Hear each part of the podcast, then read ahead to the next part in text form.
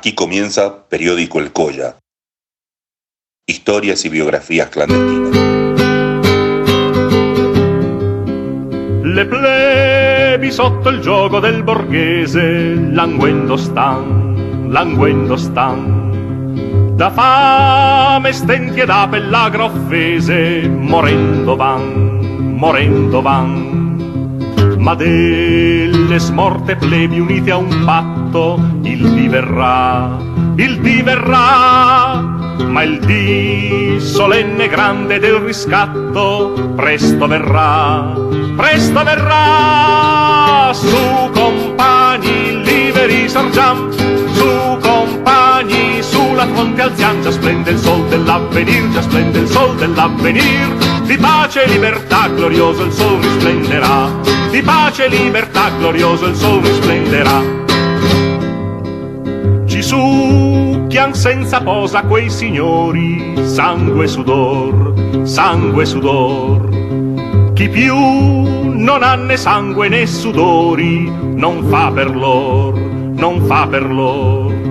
Ma delle smorte plebi unite a un patto, il diverrà, il diverrà, ma il dì solenne grande del riscatto, presto verrà, presto verrà, su compagni liberi sorgiam, su compagni sulla fronte alziam, già splende il sol dell'avvenir, già splende il sol dell'avvenir, di pace e libertà Ailin Bacarin, Ailin Punchau, Ailin Zucca, Ailin Chisi, Aymanaya Kasanki.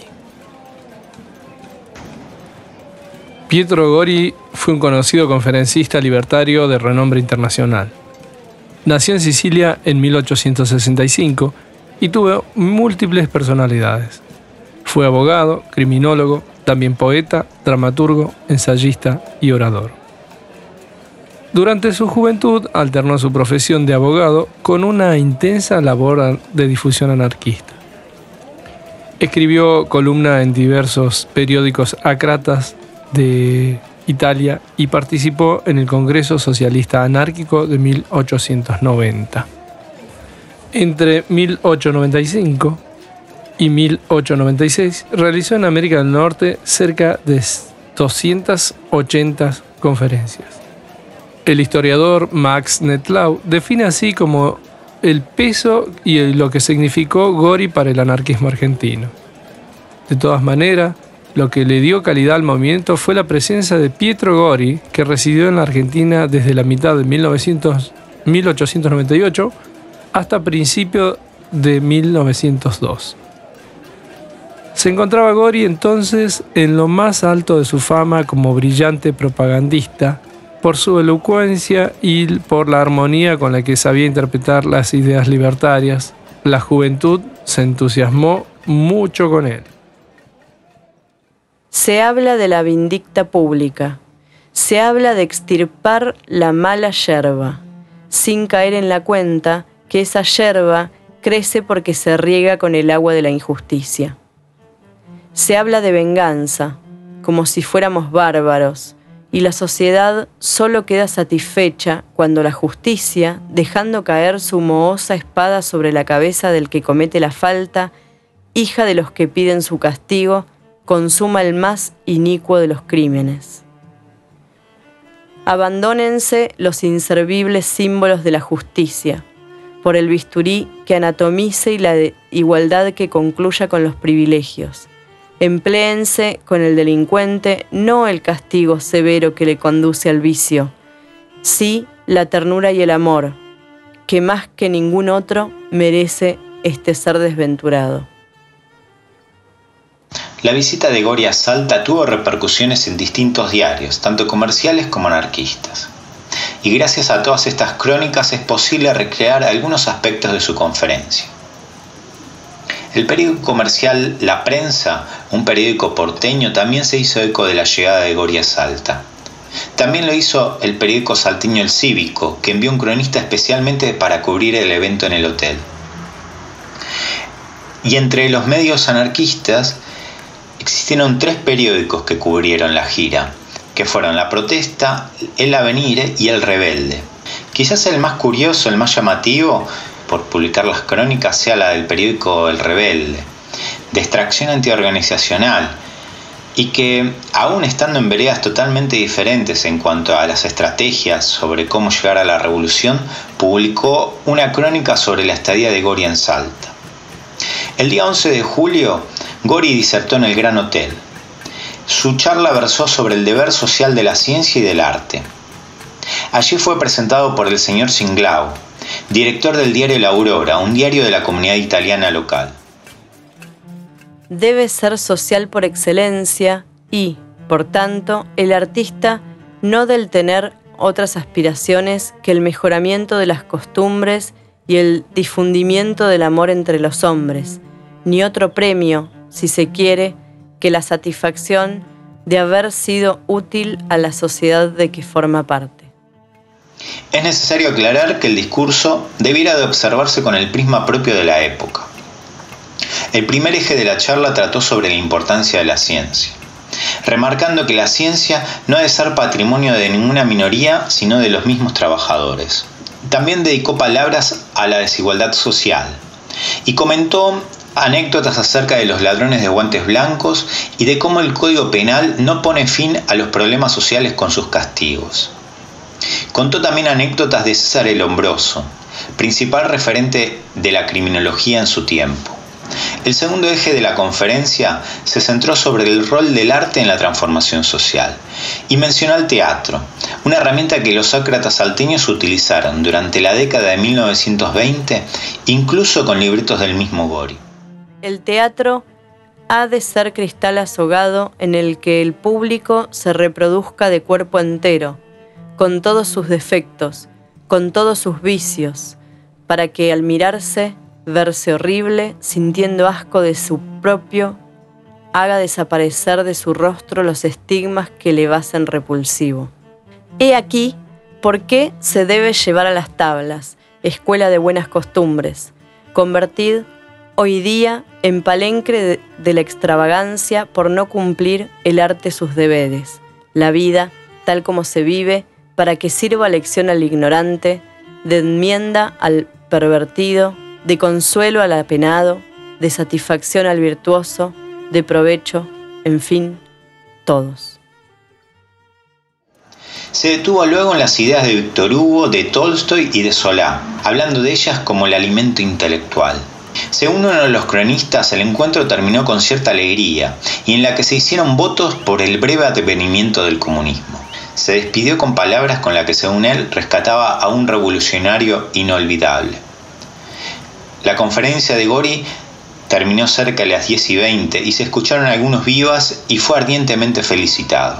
Todos los periódicos consultados coincidieron en al menos dos puntos.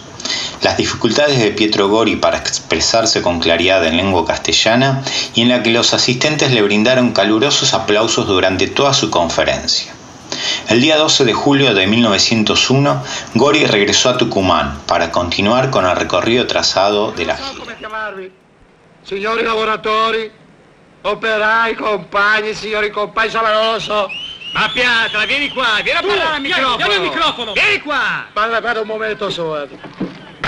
Lo studente, lo studente lì fuori ha detto che noi entriamo qui dentro di giorno, quando è, è buio e usciamo di sera quando è buio. Ma che vita è la nostra? Questo pro forma. Allora io dico, già che ci siamo, perché non lo raddoppiamo questo cottigo? Eh? Così lavoriamo anche la domenica. Magari veniamo qui dentro anche di notte. Anzi, magari portiamo dentro anche i bambini, le donne. I bambini li sbattiamo sotto a lavorare. Le donne ci sbattono noi un panino in bocca e noi via che andiamo avanti senza staccare. Avanti, avanti, avanti! Avanti per queste quattro lire vigliacche fino alla morte! E così da questo inferno, sempre senza staccare, passiamo direttamente a quell'altro inferno che taglia gli stesse, eh? Sentimi bene, Massa, te che adesso parli tanto. Ma dov'è che eri?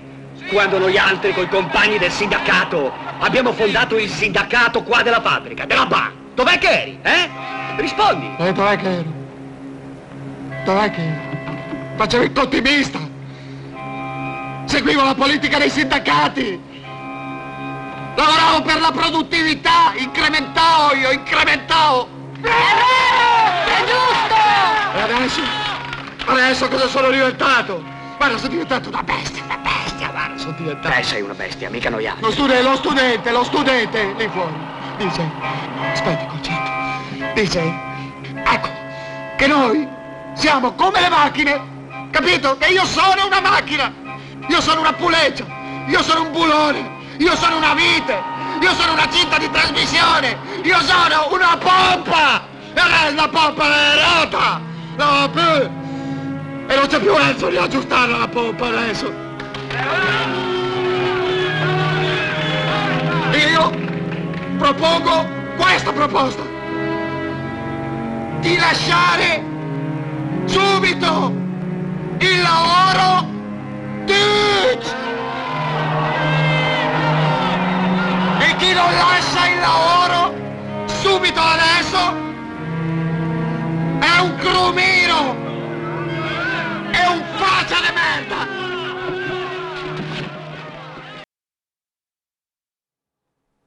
Nosotros, los que enarbolamos bandera blanca, respetamos todas las creencias y sí, predicamos la religión de la vida.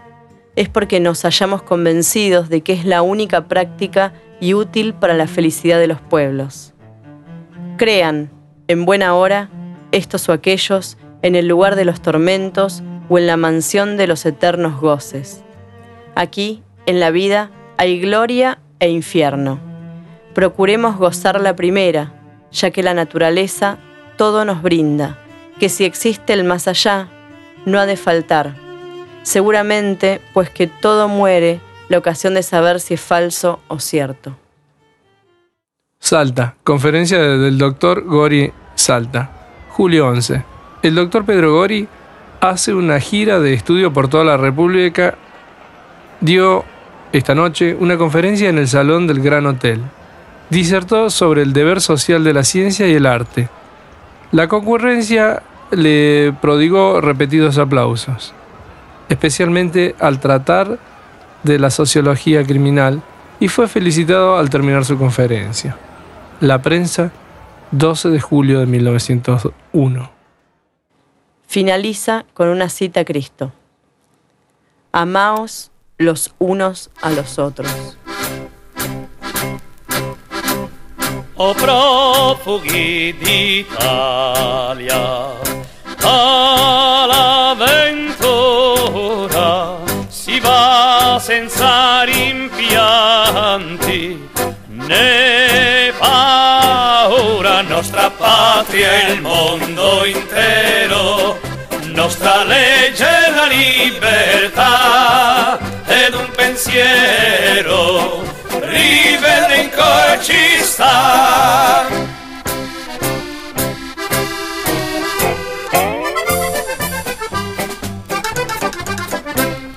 Dei miseri le turbe. Sollevammo fumo d'ogni nazione messi al bando nostra patria e il mondo intero nostra legge la libertà ed un pensiero sta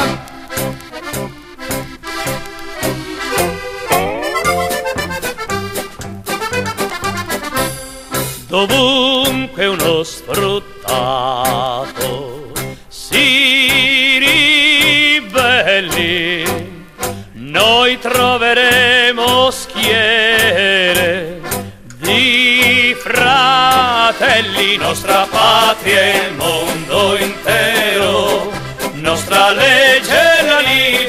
libertà ed un pensiero ribelle in cuore ci sta.